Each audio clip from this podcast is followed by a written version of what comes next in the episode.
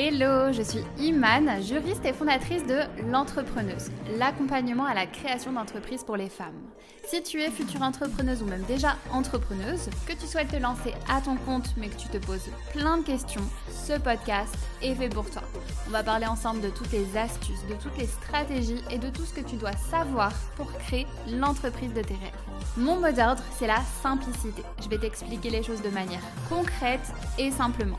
Alors pour ne louper aucun épisode, abonne-toi, c'est totalement gratuit et soutiens le podcast en laissant une jolie note. C'est parti pour l'épisode du jour.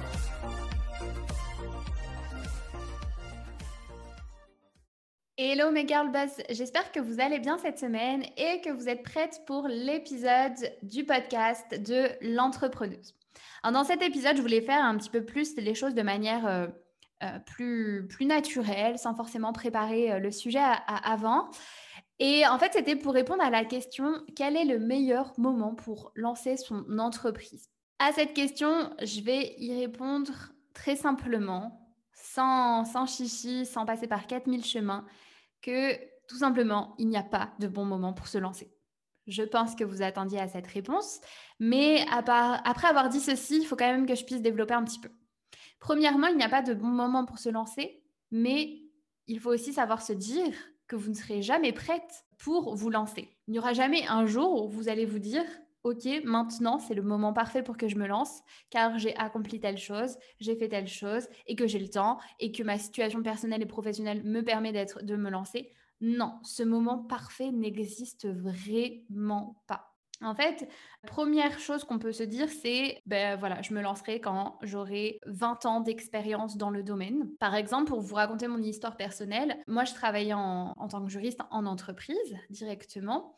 Et j'avais toujours eu ce, souhait-là de, me lancer à l'aide à la création d'entreprises, mais de manière indépendante. Et en fait, pour moi, c'était impossible que je me lance avant mes 50 ans, parce que c'est ce qui se faisait quand je travaillais à, l'époque. En gros, si vous voulez, on, devenait, on était responsable juridique, ensuite on devenait directrice juridique, et ensuite, avec un petit peu d'expérience, bah, les personnes décidaient de se lancer à leur compte euh, en tant que consultant à la création d'entreprises ou même dans d'autres domaines.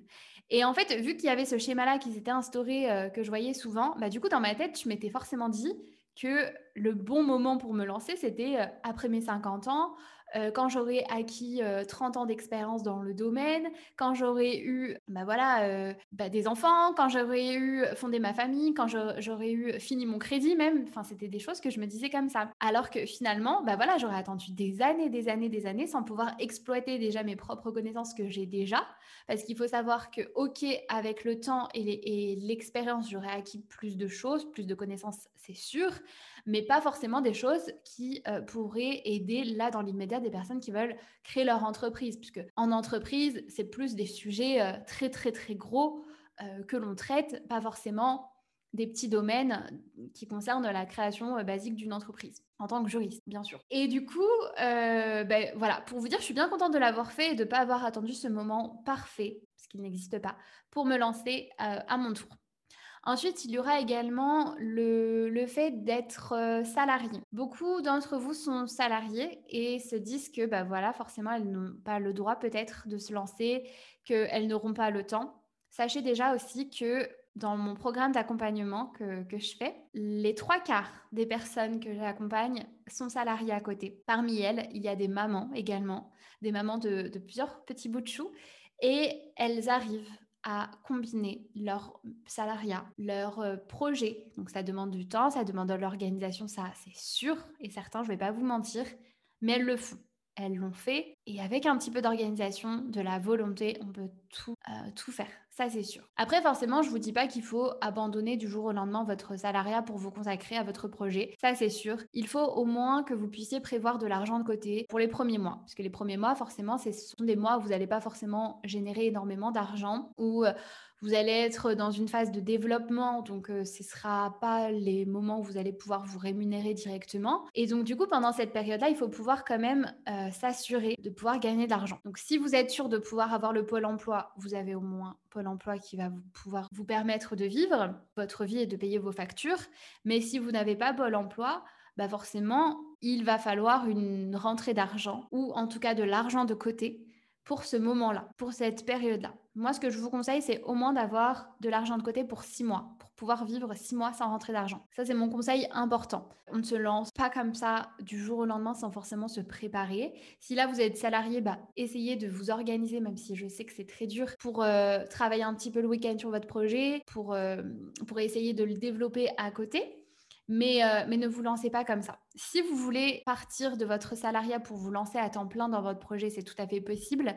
Mais derrière, il va falloir être accompagné dans le sens où il y a plein d'aides qui sont possibles pour les personnes quand ils euh, se lancent, des aides à la création d'entreprises qui vont vous permettre d'avoir des rentrées d'argent. Et pour ça, il va falloir bien faire la transition entre le salariat et son entrepreneuriat et euh, le moment où vous lancez votre projet.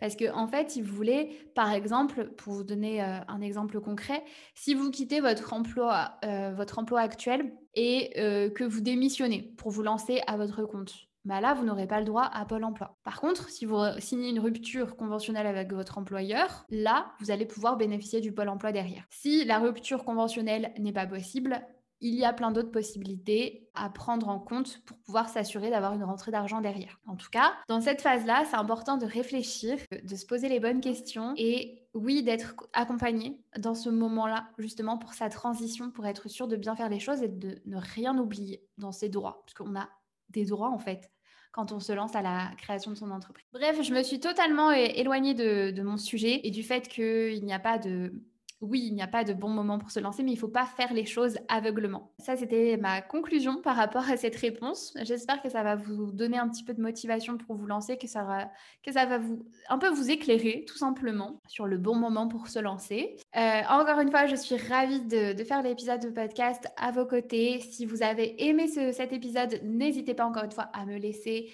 un 5 étoiles. Ça me fait trop, trop plaisir. Et ça me soutient en plus de ça, ça me pousse à en faire plus et à transmettre plus d'informations. Et encore une fois, on se retrouve pour le prochain épisode. Je vous souhaite une très belle soirée, une très belle journée selon l'heure à laquelle vous écoutez ce podcast et à la prochaine.